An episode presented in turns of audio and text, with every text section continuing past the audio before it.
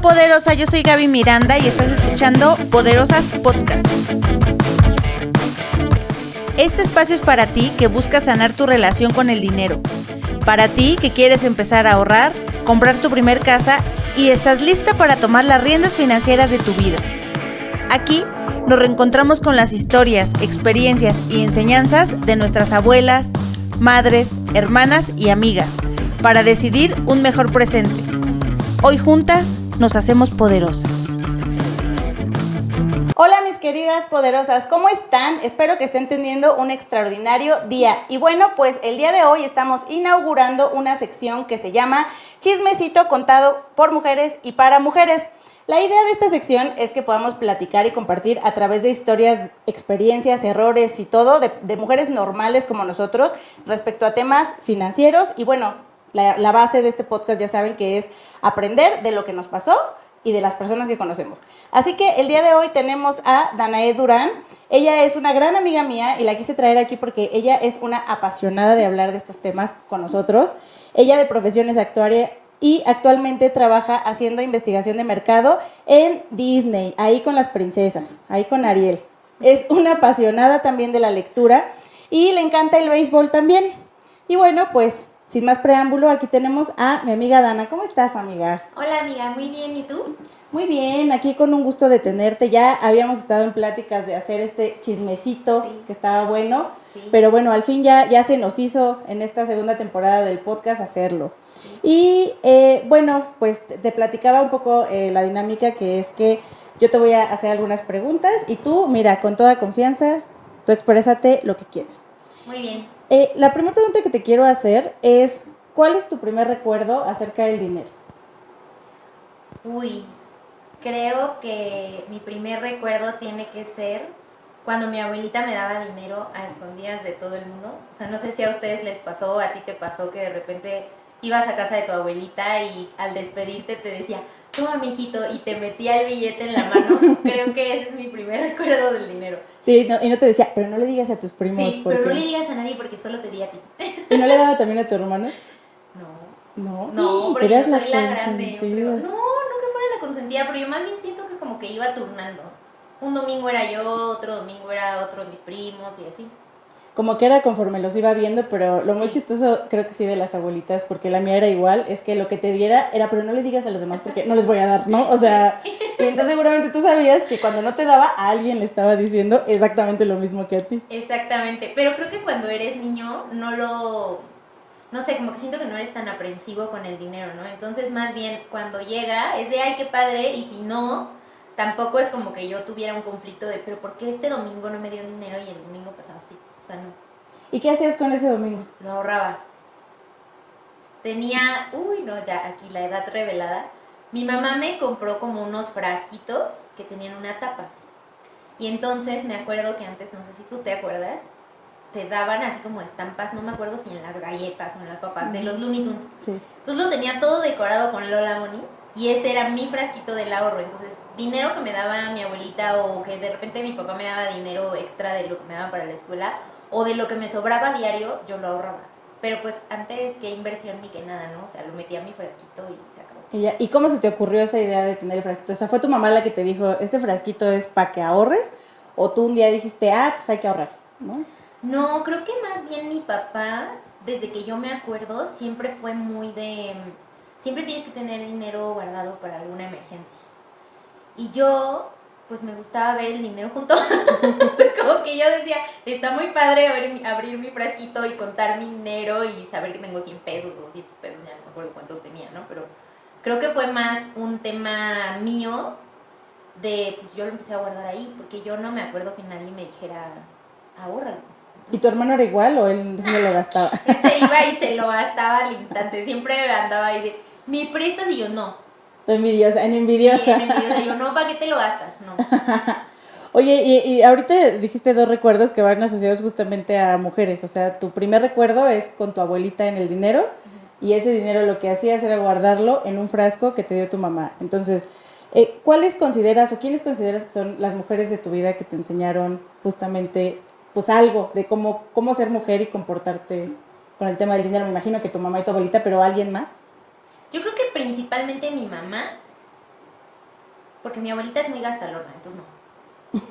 o sea, me daba dinero nada más. Y no, yo creo que solo mi mamá. Como que ellas eran mi día a día, o sea, mi mamá por obvias razones, mi mamá se dedicó a cuidarnos a mí y a mi hermano. Y mi abuela, pues porque yo la veía a diario, pero que yo me acuerde de otra mujer, no. Principalmente, ¿tu mamá entonces era ama de casa y tu abuelita? También. ¿También? ¿Y qué veías de ellas? O sea, de tu mamá en el día a día. O sea, veías cómo iba, ibas con ella al mercado, este, qué hacía ella con su dinero. Sí. ¿Te dabas cuenta? Sí. Mi mamá es una persona muy bien administrada. Mi papá dice que eso fue construyéndolo porque cuando él la conoció dice que era súper gastalona, entonces ya puedo entender de dónde yo vengo. lo heredé. De dónde lo heredé. Pero yo me acuerdo que desde siempre, o sea, mi papá le daba a mi mamá así de, este es el dinero para, no sé, para las cosas del mercado. Él pagaba todo lo demás, o sea, el dinero que le daba a mi mamá era solo para el mercado y por si en algún punto necesitabas ir al súper y comprar algo, también. Pero ella era como muy organizada de, a ver, a la semana yo tengo que comprar esto y esto es lo que me gasté y lo demás lo guardaba. O sea, como que ella misma iba haciendo como su ahorrito de lo que le sobraba del mercado. Entonces yo nunca me acuerdo que mi mamá dijera, ay, ya me quedé sin dinero, ay, ya no tengo, ay, no. O sea, como que siempre muy organizada, siempre priorizando qué era lo importante, o sea, que era la comida, ¿no? Evidentemente y ya después de repente era de, ay, ¿qué crees que tengo tanto dinero ahorrado? Este, ¿Qué quieres que te compre, no? Así como algo. Y pues afortunadamente mi papá no, no es como que le diera el dinero justo. Entonces, pues también de repente ahí en una ida al súper, pues te pegaba una Barbie o algo así, ¿no? Sí, pues era una combinación entre que le daba ahí su, su algo y que ella además lo administraba. Muy bien. Muy bien. Y fíjate, ahorita justamente de estas dos mujeres que ubicas, este, ves dos cosas, ¿no? Tu mamá muy administrada y tu abuelita muy gastadora. ¿Cómo te das cuenta que tu abuelita gastaba mucho? Porque mi abuela, eh, mi abuelo le daba el gasto diario. Pero entonces se cuenta que le daba 100 pesos. Pero no le tenía la confianza como mi papá, mi mamá, de que creo que él se lo daba por todo el mes.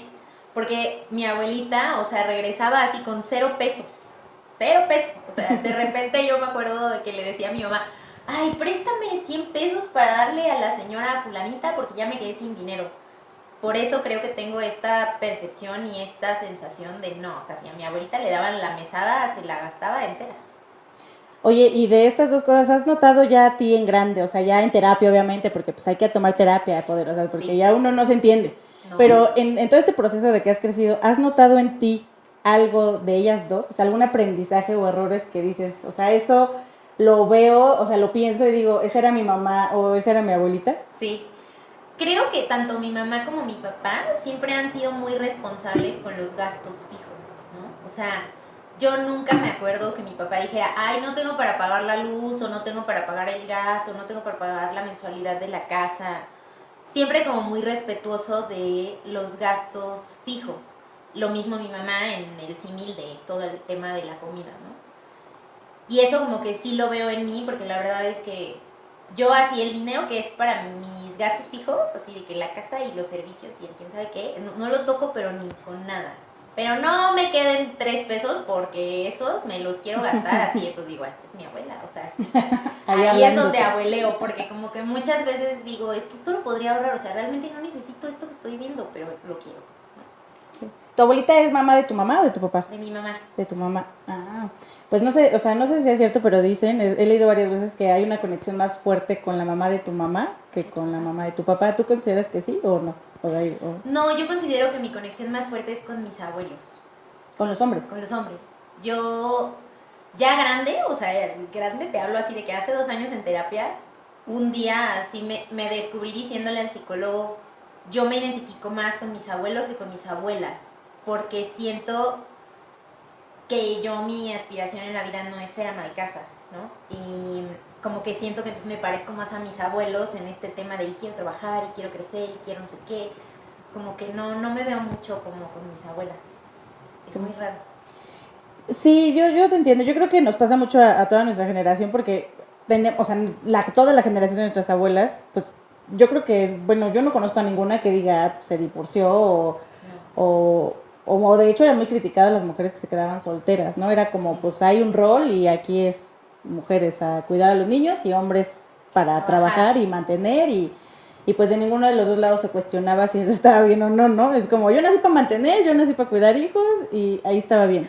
Y respecto a eso, ¿tu mamá te decía algo? O sea, tú, o sea, yo recuerdo, por ejemplo, a mí en lo particular, mi mamá no tanto, pero mi papá sí me decía, digo, como cosas raras que hacen los papás, ¿no? Te dicen una cosa y hacen otra, ¿no? Pero a mí me decía, no, tú vas a ser independiente, ¿no? O, cosas así. ¿Tú, tú, ¿Tú tuviste algo así con tu papá o con tu mamá? ¿O tu mamá qué, qué te decía cuando eras pequeñita? Mi mamá, nada. O sea, mi mamá, algo que me gusta mucho de ella es como que ella deja que la gente sea.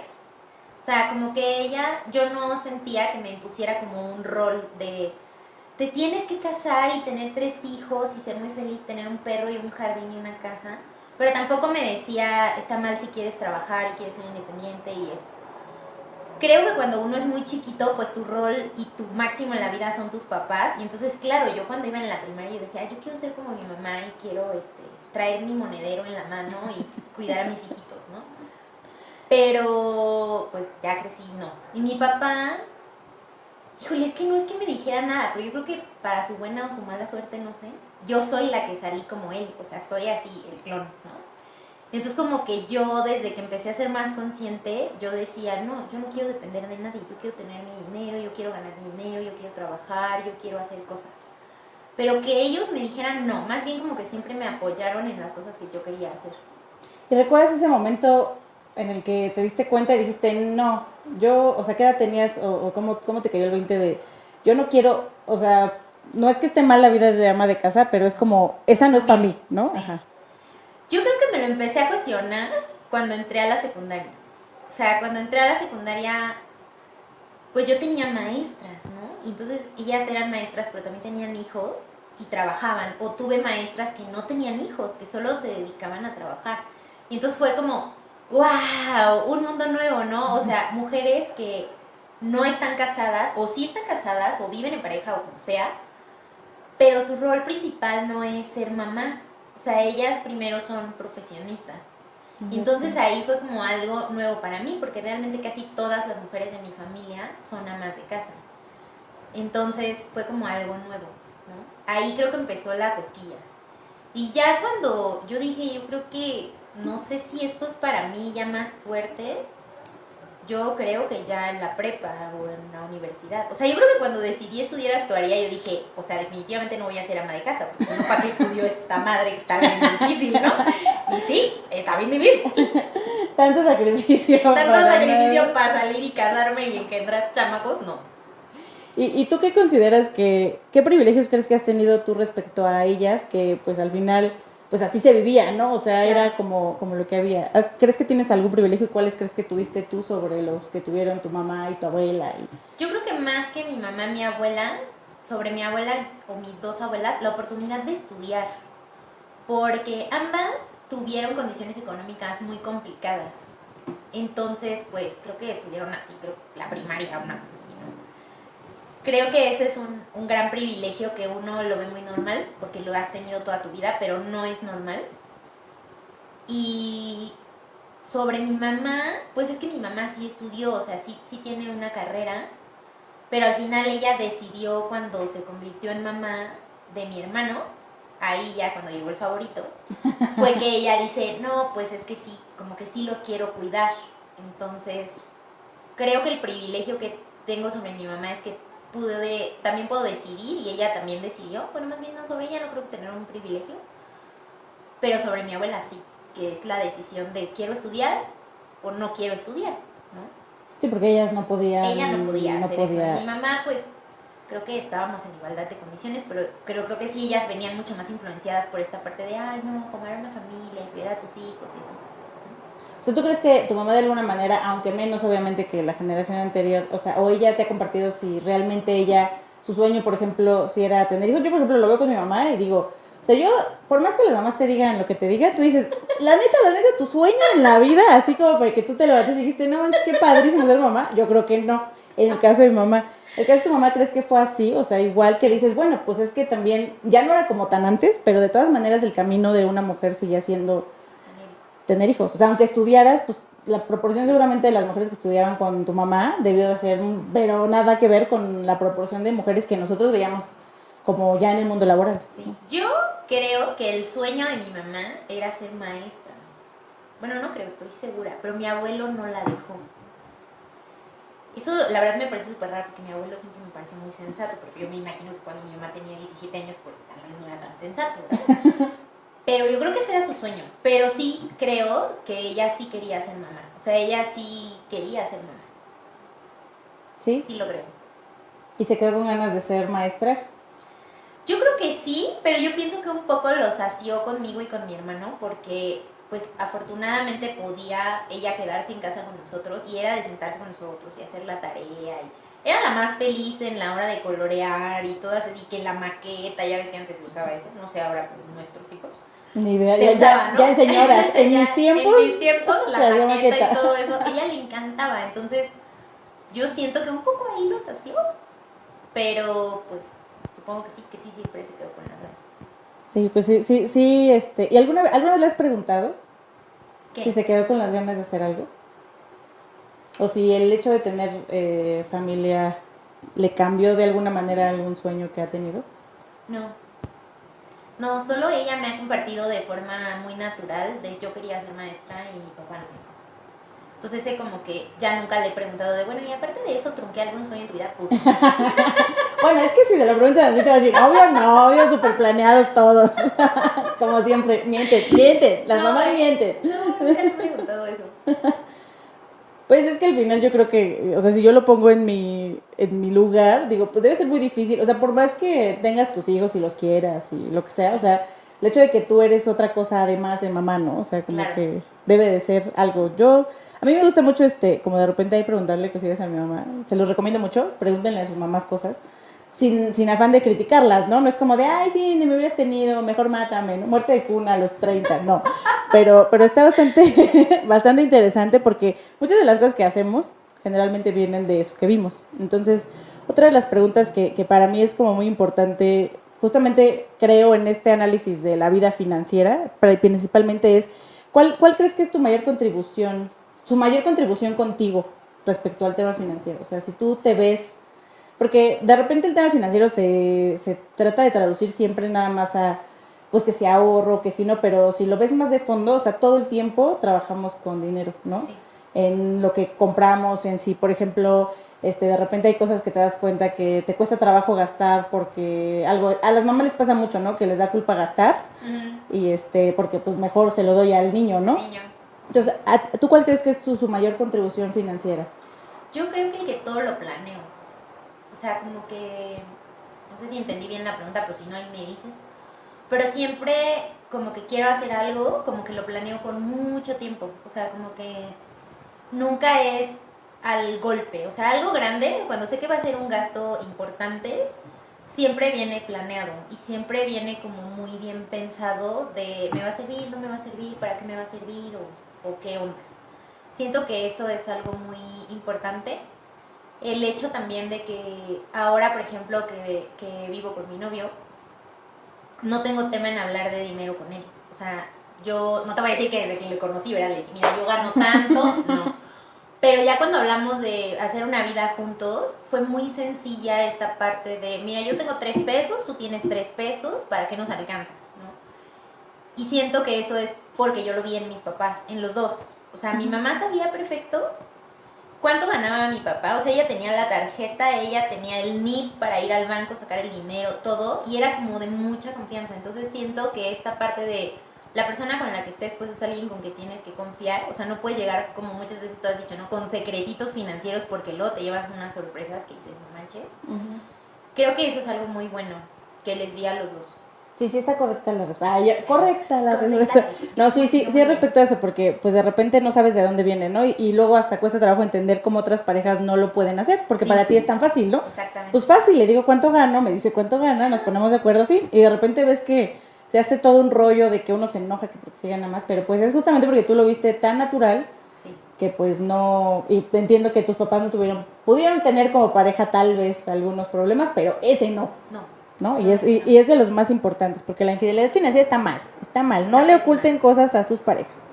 Y bueno, pensando en, en cómo ha cambiado nuestra, justamente nuestra generación respecto a la de nuestra mamá y a la de nuestras abuelas, ¿Tú consideras que nosotros como, como generación millennial, que ya no estamos chiquitos los millennial, porque ya... Todavía. Todavía. Por favor. Bueno, ya no estamos tan bebés, es que dicen millennial, sienten que tienes 20, o sea, ya tenemos 30 más. 29, pero 29 más.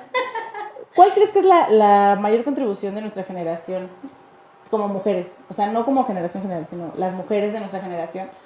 Tú, eh, como lo vives en el trabajo, en tu día a día, ¿crees que estamos contribuyendo de alguna manera a que las generaciones que siguen tengan, así como nosotros tenemos mejores oportunidades que las de abajo, ¿crees que nosotros lo estamos haciendo para las sí nuevas? creo.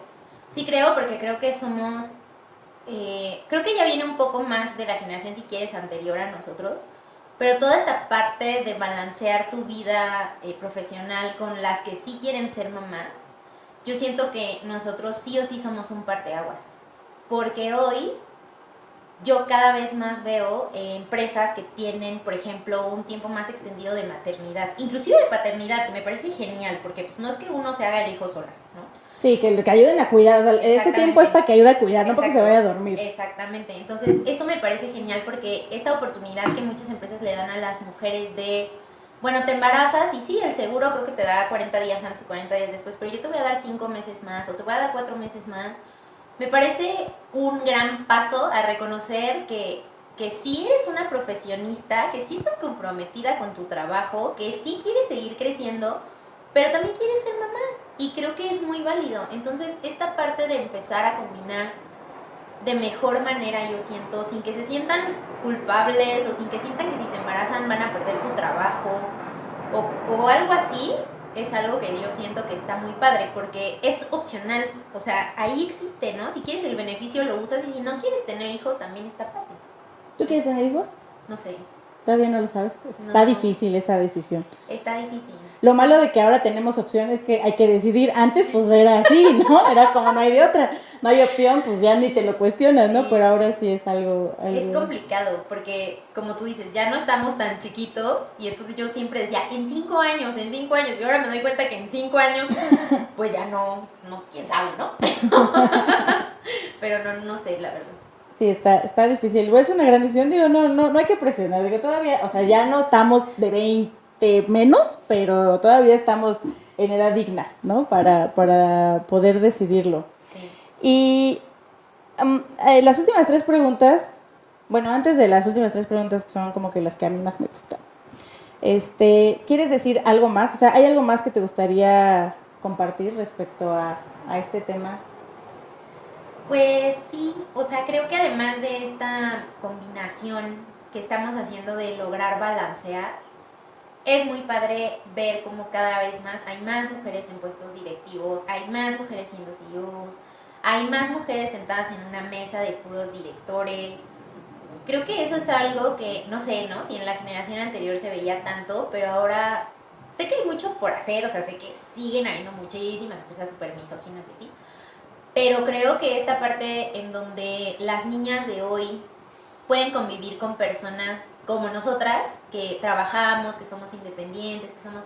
Te abre un panorama y te abre una perspectiva que a mí me hubiera gustado tener cuando era niña, porque yo realmente estaba rodeada de, de casi todas amas de casa, ¿no?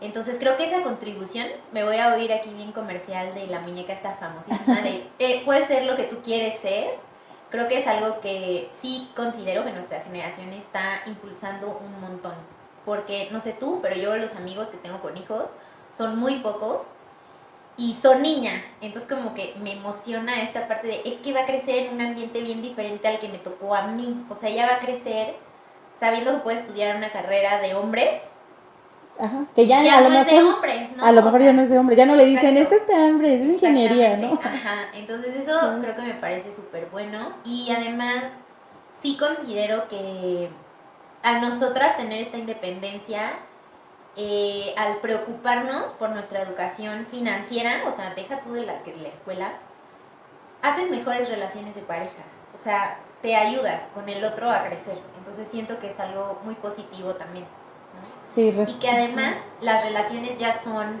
porque quieres estar ahí, no porque te Tienes. mantiene, no porque no te queda de otra, no porque tu mamá te dijo que no te puedes divorciar. No, o sea, realmente hoy nosotras escogemos una pareja porque queremos estar con esa persona, no porque esa persona a ver, ¿cuánto, ¿cuántos ceros dices que tiene tu cuenta? No, o sea, ya no es el caso. Sí, porque ya puede ser independiente y de hecho, pues ya hoy en día, bueno, yo que asesoro muchas parejas, pues veo incluso ya mujeres, o sea, no sé si eso está bien o no, ya en el futuro a lo mejor ya se, se vuelve al revés, ¿no? Y ahora las mujeres somos este las sádicas y las maltratadoras, pero muchas mujeres que empiezan a tener ingresos más importantes que incluso sus parejas, ¿no? Y también el hecho de que los hombres estén, no todos, o sea, sí, sí sé que pues no todos los hombres están todavía preparados para ese cambio, pero muchos de ellos pues no tienen un tema en el que digas, ah, pues qué bueno, como lo vamos a juntar, lo tuyo es mío y lo ya me beneficio. Le tratas de ver el lado positivo en lugar de estar pensando que, pues tonterías, ¿no? Porque pues el hecho de que uno gane más que el otro no te hace mejor. ni mejor, ni peor, ni nada, ¿no? Al final si quieres compartir una vida con alguien, digo, eso ya es de, de cómo cada quien divida sus gastos con su pareja. Yo concuerdo en el hecho de hablarlo y de ver del dinero que tienen, qué se hace, o sea, sin perder tu individualidad personal, pero pues muy bien, ese, ese, tema es, todo un tema, es que a mí me gustan todos esos temas. Muy, muy, muy padre. Y em, aquí esta, esta pregunta es un poco a veces difícil de, de, contestar. Al inicio, antes de que, de que grabáramos Poderosas, este, platicábamos que siempre es mucho más difícil hablar de uno que de los demás, ¿no? Siempre nos encanta el chisme ajeno, pero no el nuestro. Y aquí yo te quiero eh, preguntar, que quiero que te imagines a ti pequeña y así tú con tu, con tu botecito de, de ahorro, con, tu, con tus estampitas de los Looney Tunes. Y si pudieras darle un, un consejo a, a la pequeña Dana, ¿cuál sería? Que no deje de ahorrar, que no pierda ese hábito. ¿Lo perdió en algún momento? Sí. Sí. ¿Y hubo alguna razón en particular o nada más te ganó la vida loca? Pues me creerás que no sé, o sea, yo lo veo en retrospectiva y yo creo que lo tengo bloqueado, porque no me acuerdo cuándo dejé de ahorrar. O sea, no, no podría decirte, fue aquí, ¿no? Esto fue el parteaguas, no. Pero yo creo que le diría eso, como no dejes de ahorrar, busca información, edúcate, o sea, empieza a trabajar y ahorra, ¿no? Eso es lo primero que tienes que hacer, creo que eso le diría. ahorra, no, no, ah, no importa ahorita dónde lo inviertes, ahorra primero. Pero ahorra. Y si pudieras darle un consejo a todas las poderosas que nos están escuchando, ¿cuál sería? O sea, puede ser de lo que sea, o sea, de laboral, personal, de ahorro, de inversiones, de lo que quieras. Que siempre te eduques, o sea, siempre inviertas en ti. O sea, a nadie le va a servir más saber algo o no saberlo que a ti. ¿no? O sea, no te esperes a, que alguien llegue y te diga, oye, podrías hacer esto. Creo que hoy es, estamos en una época en donde tienes la información literal a un clic, así en la palmita de tu mano y le picas y ya salió, ¿no? O sea, yo creo que eso es súper importante, el no, no pensar que alguien te va a venir a solucionar la vida. Creo que eso es es algo que deberíamos todos hacer. O sea, no esperarnos, no de, no, pero es que estoy joven, no, pero es que, no, porque neta un día tienes 20 y estás empezando a trabajar y al otro ya tienes 10 años trabajando y dices, ¿en qué momento? ¿Cómo llegué a estar aquí? O sea, yo creo que eso, el, invertir en ti, en cualquier tipo de educación, la que sea, es, o sea, como académica, financiera, todo eso es personal, o sea, invertir en ti también es conocerte, o sea, y la terapia, psicólogo, como le quieran llamar, creo que eso es algo muy importante. Cultivarte tú, o sea, invertir en ti y lo demás va a venir por añadidura, yo pienso. Sí, correcto. ¿Y cuáles son las tres mujeres que más admiras y por qué? Tres, está bien difícil. Yo amo, así, amo locamente, Poncho lo sabe, Isabel Allende yo la amo, o sea, tengo, yo creo que el día que la vaya acosar a donde vive. Toda loca. Toda loca. Ya le voy a desmayar, le digo a Sergio, tú tienes que ir conmigo porque me voy a desmayar. a ella la admiro muchísimo porque creo que es una, una revolucionaria, una visionaria, que yo creo que para sus épocas estaba muy adelantada. O sea, creo que todo lo que ella hizo de, y yo quiero trabajar y quiero ser independiente, y, y primero soy mujer antes que ser mamá, y, todas estas ideas eran muy avanzadas para sus tiempos, pero me encanta, o sea, pienso que ella es un parteaguas en, en la literatura de habla hispana, como para que nosotras empecemos a entender que no está mal ser mujer antes que ser mamá, por ejemplo, ¿no? O no está mal no querer tener hijos. O no está mal querer algo diferente a lo que quieren todas las demás, ¿no? Es ya me encanta, o sea, es mi máximo en la vida, por eso te digo tri, ¿no? No sé. Nada más ella. No, ella, por te- ella cuenta por tres. Ella cuenta por tres. Sí, yo creo que sí, ¿eh? Porque, así que, ¿alguien famosa? ¿No, verdad? ¿Puede ser cualquiera? La que tú quieras tres mujeres, ¿y por qué no? no? O sea, puede ser cualquier, cualquier mujer. No sé. No, pues yo creo que me quedo con ella. Vale por tres, por así que tres, leanla, leanla porque yo no la he leído, pero se ve que está muy buena. Para que al- algún libro que les recomiendes de ellas o algo que, algo que les recomiendes de ella a las poderosas para que vayan y la conozcan y se enamoren igual que tú de ella. Ay, pues es que mi libro favorito pues es bien chuteado porque es su primera novela, que es La Casa de los Espíritus. A mí me encanta. Eh, también les recomiendo mucho La Isla Bajo el Mar, que está ambientada cuando todavía en Haití, si no mal recuerdo, era una colonia francesa, entonces había esclavitud y todas estas cosas. Y otro que me gustó mucho, que es muy reciente, me regaló una amiga en mi cumpleaños, es este uno que se llama Mujeres ¿qué? del alma mía. Está muy padre porque ahí ella platica como de las mujeres que han sido importantes en su vida, su mamá, su abuela, su hija. Eh, entonces a mí me gusta mucho porque creo que todas tenemos mujeres así en nuestras vidas, ¿no? Que nos han marcado, que nos han inspirado y como que te hace sentirte identificada. Entonces, pues yo les recomendaría a todos, pero... Pero para unos empezar, tres, para empezar. tres. Para empezar, porque yo no la he leído y pues igual si me tarda un ratito. Dana ya es aquí experta echándose libros, yo todavía no, pero para empezarle. Y bueno, hablando justamente de esta inspiración, eh, imagina a todas las mujeres de tu vida, en general, o sea, de tu vida, desde tu mamá, tu abuela, primas. Este, pues al final, digo, ya si le pensamos, pues todas seguramente te han dejado algún aprendizaje, no necesariamente financiero, ¿no? Pero un aprendizaje en la vida. Isabel, o sea, todas, todas, todas, imagínate que fueran un solo ente. ¿Qué les dirías? Gracias. ¿Por qué? Pues porque yo pienso que todas las personas que pasan por nuestra vida nos dejan algo de ellos, ¿no? O sea, yo sé que hay veces que uno dice, ¿por qué tenía que pasar esta persona, no? ¿Por qué no mejor se lo omitió? Pero hasta eso te hace crecer y hasta eso te hace ser lo que eres hoy, ¿no? Entonces creo que esa es la palabra que diría, gracias, porque sin esos, esas lecciones, o sin esos buenos momentos, o sin esos malos momentos, o sin esos de yo no quiero ser así, y, y con los yo quiero ser así, o oye, qué padre, tú lograste esto, a mí me gustaría, ¿cómo le hiciste?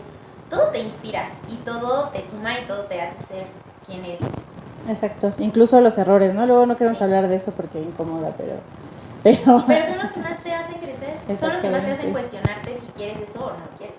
exacto. Y bueno, pues para terminar, amiga, algo, algo más que les quieras dejar, recomendación, un consejo, un otro libro,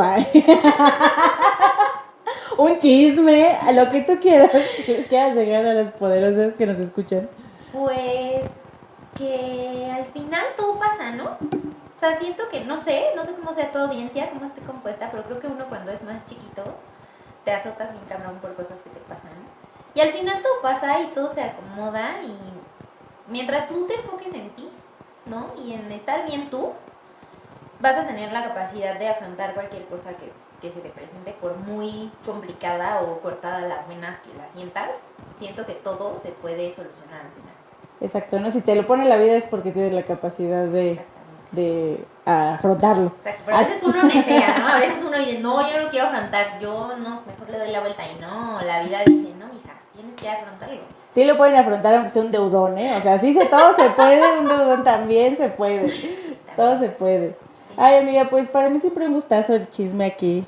Digo, este, ya vamos, ya vamos terminando, pero te agradezco mucho que, que vengas a compartirnos tu historia. Espero que te la hayas pasado a gusto, Yo me que te haya muy bien. Gustado la entrevista. Y bueno, poderosas, si ustedes tienen algún comentario, concuerdan con Dana, ya, ya aquí las iluminamos, se dieron cuenta, ya, ya les ahorramos la terapia y ya este, se dieron cuenta que también tienen problemas, no, no es cierto, que también este, todas las mujeres que tienen en su vida, y también los hombres, digo, ahorita este, yo lo platico mucho respecto a mujeres porque es, al final, como lo dijo Dana hace rato, pues tú te ves como mujer, ¿no? O sea, tú al final creces viendo este, quién va a ser tu espejo, ¿no? Y pues es mucho más probable que te veas en tu mamá o al contrario, justamente que digas, ya te vi y no quiero, y entonces me voy a ir al opuesto, y siempre son las personas que vemos y las que más nos enseñan, también nuestros papás, hermanos, todo el mundo aporta a nuestra vida, pero bueno, échense ahí una platicadita, les recomiendo con su mamá, sus abuelas, es bastante interesante platicar con ellas porque ellas vivieron pues otra manera de ver, de repente eh, tendemos a ser... Eh, a lo mejor está un poco criticones, ¿no? Con nuestros papás de algunas cosas, pero cuando entendemos el por qué hacen esas cosas, seguramente nos va a pasar a nosotros cuando ya estemos en señoras, que las generaciones de abajo van a decir, oh, ¿qué onda con esas mujeres que trabajaban, ¿no? A lo mejor, uy, perdón. Pero bueno, pues poderosas, muchísimas gracias por quedarse a ver el episodio completo. Espero que les haya gustado. Recuerden seguirme en todas mis redes sociales como Gal Asesores en Facebook e Instagram y Gaby de Gal en TikTok y también en Instagram también tengo otro doble Instagram, por favor, síganme. Y bueno, pues yo soy Gaby Miranda y espero que después de este episodio te vaya siendo más tú, más poderosa. Hasta la próxima.